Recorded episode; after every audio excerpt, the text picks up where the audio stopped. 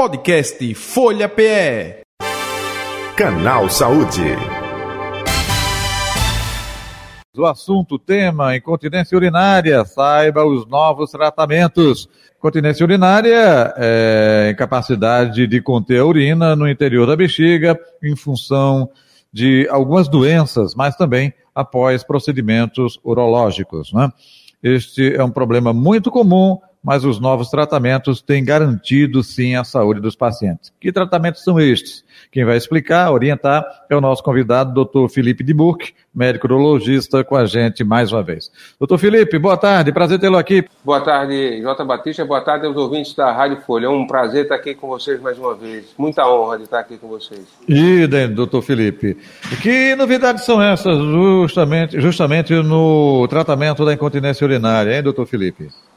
A incontinência urinária é uma coisa muito frequente, principalmente na população mais idosa. A população de acima de 60 anos, pelo menos 30% das pessoas tem algum grau de incontinência urinária. E aí a gente vai precisar fazer uma classificação para poder é, saber o que é que a gente pode oferecer nesses pacientes. Né? Na verdade, tem quatro tipos distintos de incontinência urinária. Que a gente chama de incontinência de urinária de esforço, que a gente é, perde urina quando faz um esforço maior, uma tosse, uma risada, é, erguer um peso e você é, não consegue segurar a válvula de retenção da caixa d'água e escapa alguma coisa por aumento de pressão. Outras vezes a parede da bexiga se move sem um controle é, central e você também perde urina por conta dessa mobilidade que a gente chama de bexiga hiperativa. Você tem além disso a enurese, que é a perda urinária noturna, tá certo? E você tem também a incontinência por transbordamento. Imagine a bexiga como uma caixa d'água e essa caixa d'água transborda sem você conseguir é, abrir a válvula de retenção completamente baixa para é, esvaziar a bexiga. Cada uhum. tipo desse de incontinência vai ter uma abordagem, vai ter um tratamento distinto. Então, quando a gente tem uma bexiga hiperativa, que ela se movimenta sem um controle central, sem o controle do cérebro, a gente tem droga oral, comprimidos, que vai fazer com que a parede da bexiga tenha um controle melhor. A injeção de toxina botulínica é uma coisa que a gente pode usar também no tratamento da bexiga hiperativa, que é uma das formas de perder urina. E o que a gente chama de marca-passo de bexiga, é um, um, um, muito semelhante à ideia do marca-passo cardíaco, que ele entra no é, ritmo do esvaziamento da bexiga e faz com que você consiga controlar melhor essa ação de esvaziamento da bexiga. Então, não é uma, uma, um tratamento único para todos os tipos de incontinência. Então, a primeira fase é, você identificar o que é que está acontecendo com aquele paciente, para identificar o que é que você pode oferecer de melhor. É, o homem e a mulher podem apresentar incontinência urinária. Então, no homem é mais comum, depois de algum procedimento, é, tratamento de um câncer, por exemplo, câncer de próstata ou câncer de reto, pode fazer uma denervação dessa região e você perder o controle da urina. O uso de radioterapia, após alguns anos da radioterapia, você pode ter alteração também do controle, porque a inervação pode se alterar, pode ficar comprometida, tanto uhum. no homem quanto na mulher. Então você vai ter que identificar o que, é que aconteceu com aquele indivíduo, com aquele paciente que produziu aquela incontinência urinária. Então, depois da sexta década, eh, J. Batista, a gente tem algumas doenças sistêmicas, como o colesterol alto, a glicose alta, que é, alteram a, a, conexão do nervo na bexiga, enferrujam a conexão. Seria uma forma de você explicar mais facilmente para ser entendido essa conexão e é, esse comando que vem do cérebro não é um comando tão eficaz.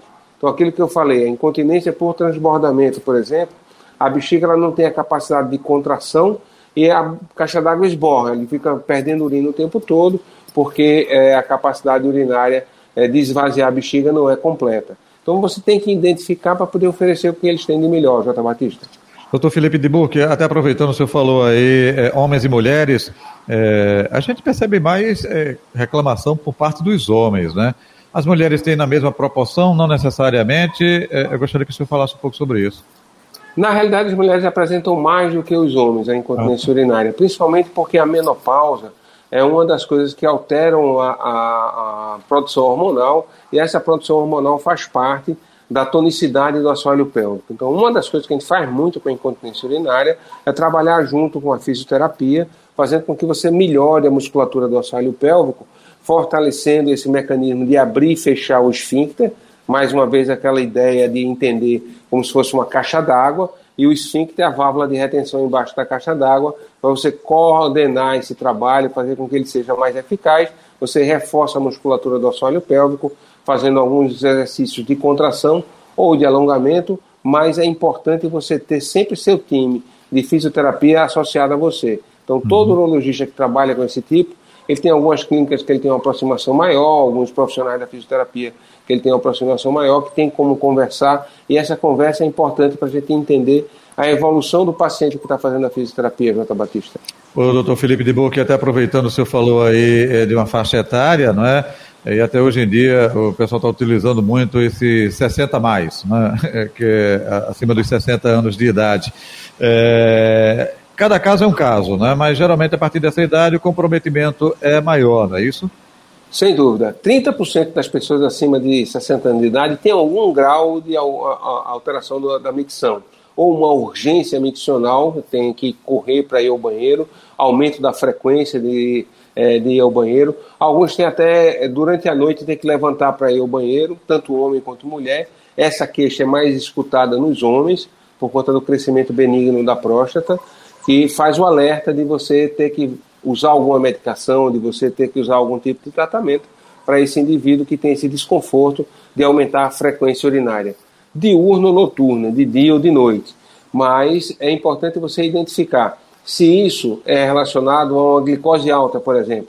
Então você corrigiu a glicose e ele voltou a ter uma vida é, normal, com o controle normal da micção dele, só porque ele baixou o nível de glicose na corrente sanguínea e fez com que o mecanismo de função voltasse a ser regulado naturalmente e normalmente. Então você tem que identificar o que está causando esse desconforto, qual é o motivo dele apresentar essa incontinência urinária, para que uhum. você possa oferecer o melhor tratamento para ele, Jota Batista. Existe muito constrangimento é, por parte do paciente, doutor Felipe de Burke, é, porque eu já ouvi relatos de é, a pessoa não dizer, ficar calada num universo muito íntimo, mas às vezes as pessoas percebem o odor não é, do xixi. É, tem pessoas que utilizam até é, fralda, é, calça enxuta, enfim, para conter justamente. isso também é trabalhado do ponto de vista psicológico. Na equipe que o senhor está falando aí de vários aspectos, consta também essa questão psicológica sem sombra de dúvida, você tem um paciente que perde urina, você tem um paciente que ele fica, é, ele se sente antissocial, ele sempre acha que está cheirando a urina, ele sempre acha que está com odor desagradável. É, agora no verão, que a gente está começando o verão, a gente começa a beber mais água e alguns deles não querem beber água porque tem receio de ter que correr para urinar ou porque está urinando por transbordamento, a bexiga está é, é, esborrando o tempo todo, ou porque ele faz um pequeno esforço, como uma risada ou um espirro ou uma tosse. Os pacientes que fumam têm uma tosse crônica, então eles podem perder urina com mais facilidade com a tosse. Está associado a um conjunto de alterações. Então, ele se sente antissocial, às vezes, inclusive, Jota, ele muda a vestimenta, usa uma calça mais escura para que não apareça, eles usam, as mulheres, um, um vestido ou uma calça mais larga, mais frouxa, para que a fralda que você falou, a fralda é, é é, geriátrica não seja notada, não seja percebida com tanta facilidade. Isso faz com que ele se sinta é, excluído do convívio social. Isso, para o emocional desses pacientes, não é muito bom. Principalmente os pacientes que já têm uma certa idade, que têm uma limitação de, de é, locomoção ou de algum outro tipo de doença associada, que deixa ele um pouco mais afastado do convívio dos seus familiares, dos seus entes queridos, dos seus amigos, faz com que ele fique mais retraído, mais depressivo, mais fechado dentro de si. Principalmente nesse período que a gente está saindo da pandemia, está voltando a ter o convívio social praticamente dentro da normalidade hoje. É importante você perceber esses pacientes e identificar quem precisa de uma ajuda nesse sentido, procurar um profissional da área e fazer com que você volte a ter um bom convívio social, uma, uma boa relação com sua família, com seus entes queridos. Jota Batista. É um leque muito grande que o senhor falou aí de novidades no tratamento. Agora, esse leque está à disposição também da rede pública hospitalar. É, estava lendo até a questão de implante, né, de um esfinge, enfim. É, é, isso está à disposição do SUS ou não, doutor? A, a colocação tanto do sling quanto sling, do esfíncter, perdão. É, o, o, o, sling, o sling é como se fosse um, um, uma estrutura que você coloca a uretra de volta ao lugar dela. Então isso tem que ser bem indicado porque se for mal indicado, o paciente começa a ficar retencionista. O que é o paciente retencionista? Ele não consegue esvaziar a bexiga, ele fica com a urina presa e às vezes ele começa a perder depois por transbordamento. Então você tem de identificar os pacientes que realmente precisam do esfíncter é, ou do sling, que é essa fita que a gente coloca. É, realmente, quando é bem indicado, é um tratamento extraordinário. Normalmente, você tem um paciente que você vai precisar de mais de uma ajuda, não vai ser só o sling, provavelmente é, é o sling feminino junto com um, um hormônio tópico local, fazendo com que a mucosa da vagina volte a ter uma tonicidade. A fisioterapia é fundamental sempre, que a gente tem uma vida sedentária, é ruim, você precisa alongar a, a, o assoalho pélvico, precisa reforçar essa musculatura do assoalho pélvico, a capacidade de contração dessa musculatura do assoalho pélvico precisa ser sempre revista e sempre ser estimulada. Então, é um trabalho sempre multimodal.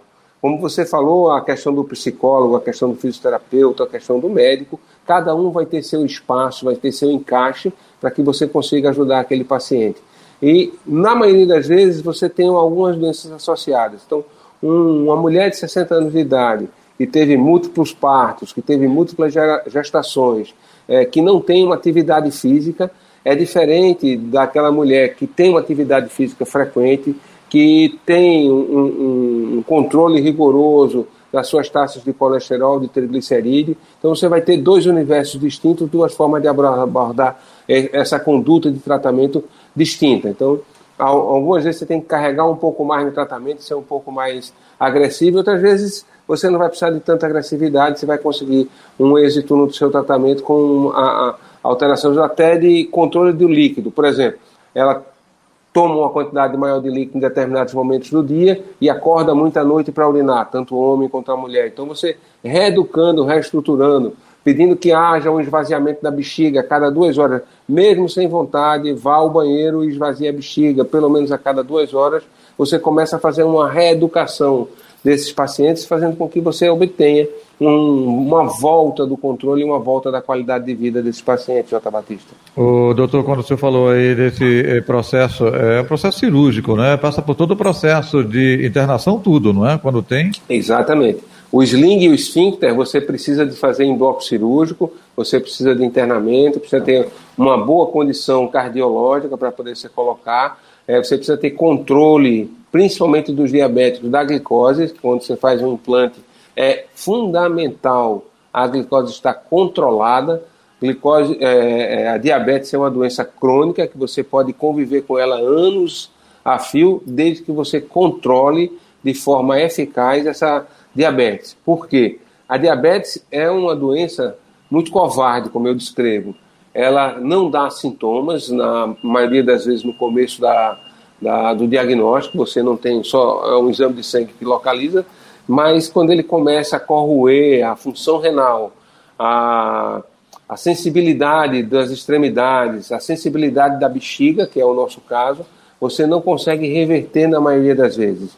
Você consegue conviver com o que você lesou, mas não reverte a lesão estabelecida, instalada. Então é importante a gente ser proativo e não deixar que uma doença silenciosa e covarde como essa altere a sua qualidade de vida na terceira idade. Então é importante a gente ter a consciência, é, nas famílias que têm muitos casos de diabetes, de ter atividade física, de tentar fazer uma dieta equilibrada, de tomar medicações de forma é, racional, não deixar de usar a medicação. Isso aí é fundamental para ser proativo, você fazer um tratamento antes que aconteça o problema, Jota Batista? Doutor Felipe de Burque, o tempo passa rapidamente, estamos já próximo do término aqui do canal Saúde, mas eu gostaria de colher a sua opinião no seguinte aspecto. Um leque imenso aí de possibilidade de tratamento. É, quem define é o médico, o tipo de tratamento, é, é, pela necessidade do paciente. É, você falou no início, cada caso é um caso. Então, olha, tal técnica se adapta mais a você. É um pouco disso, é, doutor Felipe? Perfeitamente. Eu tenho um paciente que tem uma bexiga hiperativa, que a bexiga se movimenta sem o controle do cérebro. Não adianta eu querer botar um esfíncter ou um sling nele, ele não vai se beneficiar. Talvez ele se beneficie, inclusive, da injeção de toxina botulínica ou do uso de remédios orais como antimuscarínicos ou o, o é, inibidor de MG3. Então, cada um vai ter uma indicação específica que o médico vai entender os sintomas, vai entender os sinais que o paciente está apresentando e a partir daí ele vai definir o que é que ele pode oferecer de melhor para aquele paciente. Não existe uma receita de bolo única para todos os casos. Cada caso é um caso único. Então, mais e mais hoje na medicina, você vai individualizar os tratamentos, seja na incontinência urinária, seja no tratamento de câncer, seja no tratamento de doenças de litíase, cálculo. Então você vai ter que identificar o que ocorre com aquele paciente para que você consiga oferecer o que tem de melhor para aquele caso. Não é diferente na incontinência urinária. Então, às vezes, você vai lançar a mão tanto da reposição hormonal, em alguns casos de incontinência feminina, atividade física e com fisioterapia na incontinência masculina e feminina, colocação de esfíncter, colocação de sling, é, dependendo de cada caso. Então você identifica o problema e conversa com o paciente o que é que você pode oferecer para ele. No SUS você consegue fazer também é, a colocação de sling. O Getúlio Vargas é um dos hospitais que está é, credenciado para isso. A gente tem é, vários profissionais de, de, excelente treinamento. A doutora Regina Paz está chegando lá agora também. Então não é uhum. só a clínica privada que consegue isso, não. No Getúlio e em outros hospitais da rede pública também é possível um excelente tratamento. Perfeito, perfeito. Doutor Felipe de Burque, é, onde encontrá-lo nas redes sociais ou contato, por favor, fique à vontade. Nós fazemos parte do Centro Urológico Luiz Numeriano, ali no DERB, temos o Instagram, temos um time de excelentes urologistas, doutor Gil Maurício, doutor Marcílio Machado, doutor Augusto Sérgio, dentre outros, e a gente está à disposição de vocês para que é, a gente consiga oferecer a vocês o que a gente tem de melhor na medicina. Contem com a gente sempre. Ok. Doutor Felipe, um abraço, obrigado pela atenção de sempre, hein? Até o próximo um encontro. prazer estar com você, J. Notícia, tanto você quanto os ouvintes da Rádio Folha. Um grande abraço a todos, uma boa tarde e contem sempre comigo.